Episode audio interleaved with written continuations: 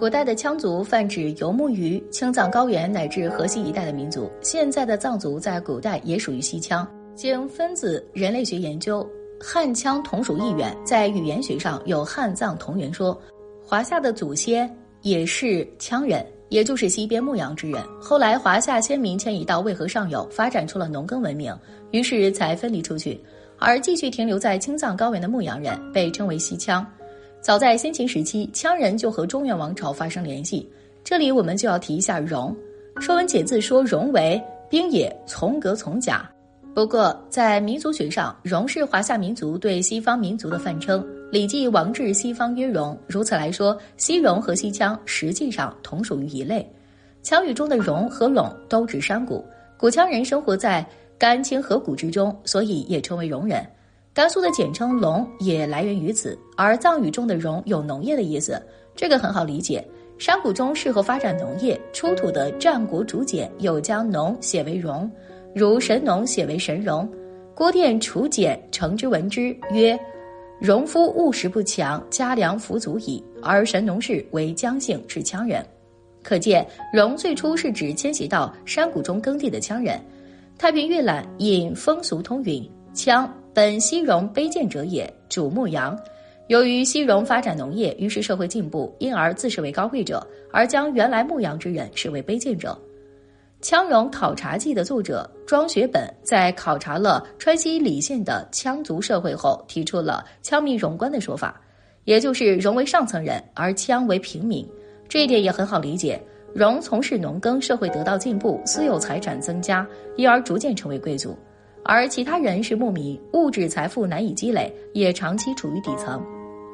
如此，我们就可以得知，戎应该是羌发展为华夏的过渡人群。他们发展出了农耕经济，但是农耕经济应该不算发达，因而还需要畜牧业来补充，因此是半农半牧的民族。历史上，西北的马家窑文化、齐家文化就应该是戎族创造的文化。根据古文字资料，“羌”这个词出现于商朝，是商朝人对西方牧羊人的称呼；而“戎”字最早也出现于商代甲骨文，但是只是指兵器，并没有民族的含义。到了西周，“戎”才有了民族的含义。周人出自于夏人，属于羌这个集团。周朝建立后，又开始贬低停留在畜牧阶段的人，于是将之统称为“戎”，而“羌”字反而用的很少了。周人多次征讨戎人。《竹书纪年》记载，周王既伐西落鬼戎，复十二敌王。周人伐燕之戎，周师大败。周人伐吴虞之戎，克之。周人伐史乎之戎，克之。周人伐异土之戎，结其三大夫。这是周人建国之前对戎人的战争。周人伐戎，也就是兼并戎人的指土地人民，壮大自己。周朝建立后，为了开拓西边土地，还不断和西戎交战。周穆王时期，曾经大规模西征戎狄，并经过河西走廊到达西域一带。周懿王时，曾命郭国伐太原之戎，获马千匹。周厉王时，王命伐戎不克。周宣王曾经北伐姜氏之戎，这里的姜氏之戎就是和周人算是近亲了。在河西戎的战争中，秦国祖先立下了汗马功劳，于是成为西垂大夫。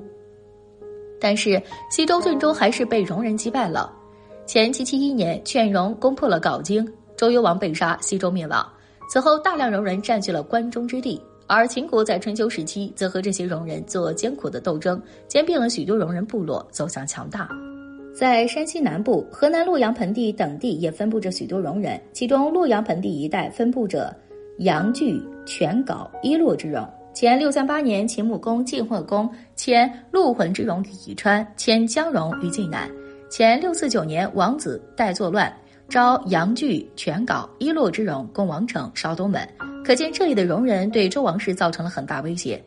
而山西更是戎人的传统聚集地，西周的姜氏之戎就生活于此，史称晋国戎狄之民十环之。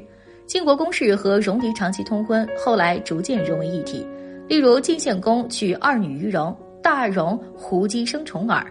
小荣子生夷吾，晋国人在春秋时期非常尚武好战，可能和戎狄基因较多关系。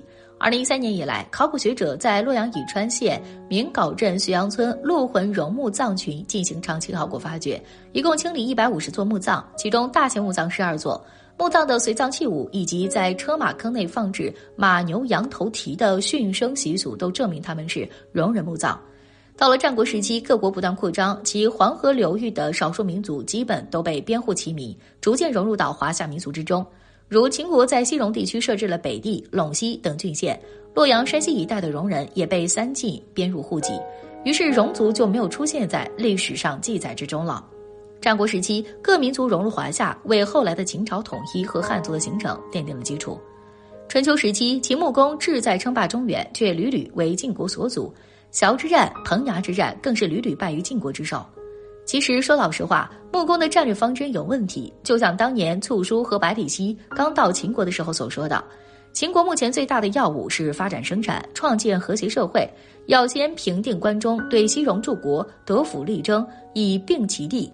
等独霸西陲以后，然后再待机东渡黄河，与强晋争夺霸权。”可后来事态的发展，却让穆公渐渐偏离这个正确的战略计划，而深陷到了与晋国的恩恩怨怨之中，白白浪费几十年大好光阴。不幸中的大幸，崤之战的惨败与促书百里奚的去世，让穆公渐渐明白了自己从前犯的左倾冒险主义路线战略失误。看来，以秦国目前的国力，根本不足以与东面的强大晋国争霸，中原的市场注定与他无缘。既然东晋争霸的战略决策已经走进了死胡同，那么秦穆公在王关之战勉强击败晋国，找回一些颜面后，便决定把自己的战略重心从东边转移到西方市场，那里有更广阔的开拓空间。我们本篇第一节就说过，秦国的创业史就是一个不断与西戎少数民族征伐厮杀的历史。秦国的历代君主都在不断的与这些个彪悍而强大的游牧民族战斗。即使到了穆公继位的时候，秦国在关中地区所能控制的地域也只有陕甘南部这一片地盘，而陕甘北部及宁夏地区基本都控制在西戎诸部落或诸国的手里。这些生产落后但民风彪悍的游牧民族，经常突袭秦的边地，抢掠粮食、牲畜、子女，给秦人造成很大苦难。所以，秦国想有朝一日将自己的势力延伸到黄河以东，称霸中原，也需要除去这些心腹之患才行。比起北狄、东夷与南蛮，西戎的可怕有过之而无不及。古人曰：“戎者，兵也，凶也。”名字里就带着杀气。更糟糕的是，对于北狄、东夷与南蛮的入侵，华夏诸侯往往是共同应对；而对于西戎，从来都只由秦一国承担。这样可怕的压力是我们现代人无法想象的。所以硬拼肯定是不行的。秦穆公必须讲一点策略，否则贸然主动出击，秦国不但无法称霸西陲，恐怕还会死得很难看。在西戎诸部中最强大的是绵柱国，齐王可以说是祝融的精神领袖。只要能击败强大的绵柱，其他小国家就自然会臣服在秦国的脚下。所以穆公如今第一个要对付的人就是绵柱王。作为一代戎王，绵柱王当然也不是一个好对付的对手。事实上，早在秦国崤之战惨败于晋国第二年，绵柱王就派出自己最为倚仗的大臣由于出使秦国，以打探秦国虚实，为西戎提供情报。看看秦国在兴败之下实力如何，值不值得趁机去干他一炮？由于这个人虽然生在绵柱，但其祖先是晋国人，所以他可以说是一个融化了的晋人。不过会说中国话，还饱读诗书，绵柱那个乡下地方就属他文化最高，所以深得绵柱王的信任，因而得以被重用。当然，秦穆公也很清楚。绵柱王派了这么个人过来，名为使臣，其实就是一个间谍。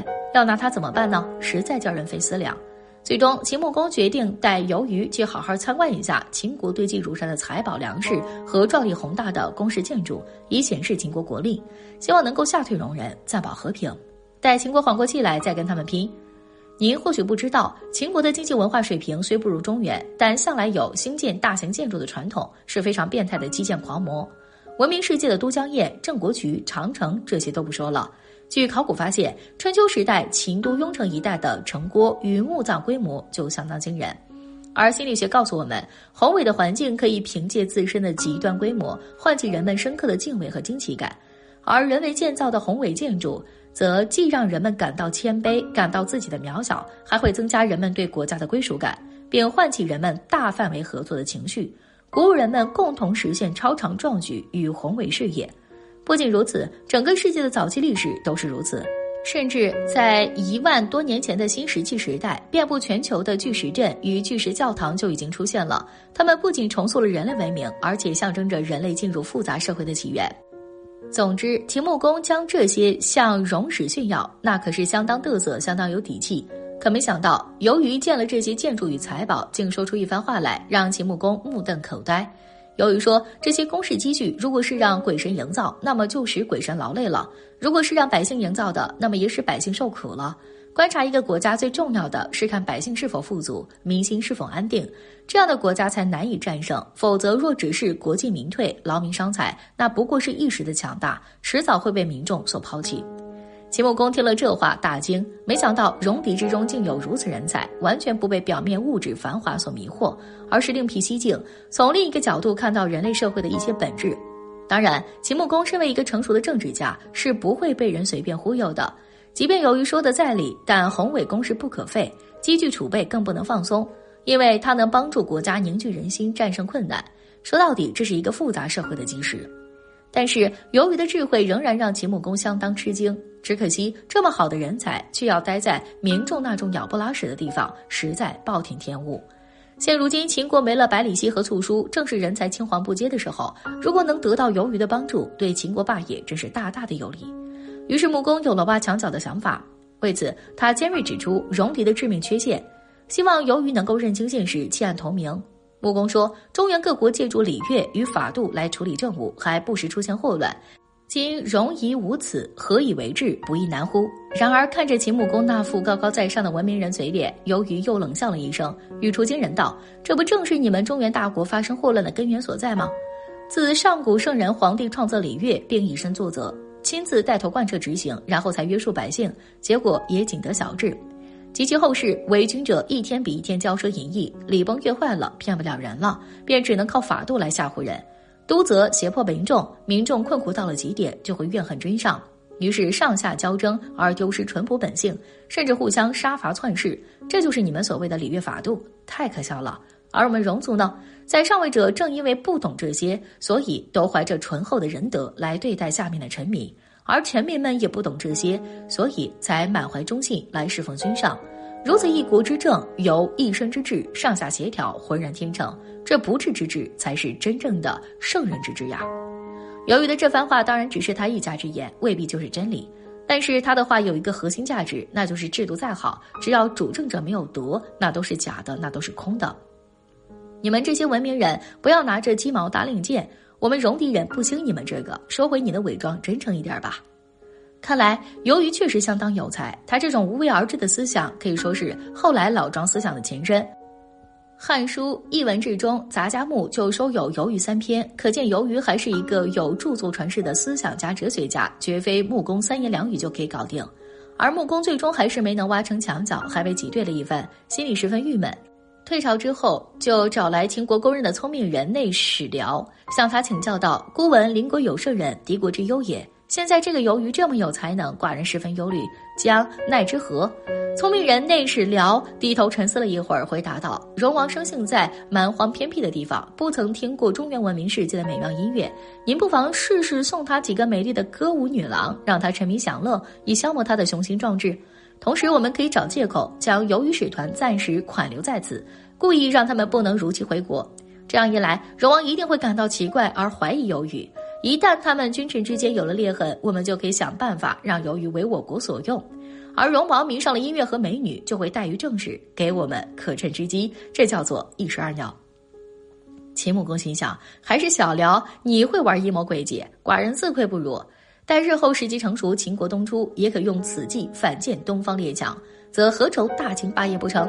于是秦穆公想办法留住由于，并极力笼络于他，每天与他同席而坐，传记而食，并趁机由于打听戎地的地形和兵力。与此同时，戎王也笑纳了秦国送给他的十六名美丽乐女，并且非常喜爱迷恋，白天听音乐，晚上玩女人，整整一年不曾迁徙部落，更换草地。结果上行下效，百官尽废，政治人散，牛马半死。这时候秦国才终于让由于回到戎地。由于一看，心里拔凉拔凉的，发现自己曾引以为豪的戎地淳朴风气已荡然无存。绵柱王与各部贵族就好像变了个人似的，全部沉湎于声色酒宴之中，而且完全不再信任至情不归的鱿鱼了。毕竟鱿鱼没有柔人血统，他们之间天生就有隔阂，根本经不起挑拨。结果，由于数谏不听，心灰意冷，他终于认识到，高级文明要对付野蛮人，实在是一种降维打击。他嘲笑了半天的礼乐法度，鼓吹了半天的醇厚质朴，结果呢？秦穆公只派了十六个乐女，就把一切敲得粉碎。那些曾经多么淳朴的牧马人呐，最后却连这么一点诱惑都抗拒不了，还谈什么圣人之治？太可笑了！痛定思痛，由于对自己展开痛苦的反思。而这时，秦穆公趁虚而入，屡次派人秘密邀请由于。由于眼见覆水难收，只好离开戎王，投降秦国。穆公大喜，立马升他做了副总理兼平定西戎工作组高级顾问。此时已是公元前六二四年，秦国终于在王关之战挫败了晋国，万事俱备，平定西戎的工作终于提上日程。年迈的穆公感觉秦国的霸业从来没有跟他如此接近过，一百年太短，只争朝夕。他已经浪费了太多太多的青春，这个迟来的机会，他一定要把握住。第二年，也就是公元前六二三年，秦军以游鱼之计攻打西戎，以迅雷不及掩耳之势包围绵柱，在九尊之下活捉绵柱王。秦穆公乘胜西进，十二个西戎小国先后归附秦国，秦国遂辟地千里，国界南至秦岭，西达临赵，北至盐池，东到黄河，几乎将陕甘宁广大地区全部纳入秦国的控制范围。我们知道，广阔疆土是一个大国的基石。从这个方面来说，秦穆公才是大秦最伟大的奠基人。事实上，整个春秋战国便是柱下向外扩张，而夷狄向外退缩的过程。而其中贡献最大的就是秦、楚、晋三大霸国。而最终统一天下者，也必从这三大国中竞争产生。想当年，周氏东迁便是荣患所致，所以秦的西拓也让周王非常振奋。于是天子派赵公前来祝贺，封秦穆公为西垂伯主，感谢他为周氏义血当年之耻，并赐予他金征和战鼓，希望他继续向戎人进攻，孙王攘夷。秦穆公大喜，遂下令改滋水为灞水，并在灞水东岸筑霸城，以彰显其霸业。奋斗了足足三十六年，终于等到这个迟来的霸主之位。穆公的心情百感交集，也想起了从前好多人：伯乐、九方镐、公孙之、百里奚、簇叔。简惠公夷吾、晋文公重耳、晋怀公信、夫人薄姬、爱女陈莹和文颖，还有崤之战中死去的三万将士，这些爱人、亲人、故人与敌人，不是已经去世了，就是身在遥远的他乡。他们的身影不断在他眼前晃动，又不断的飘逝而去。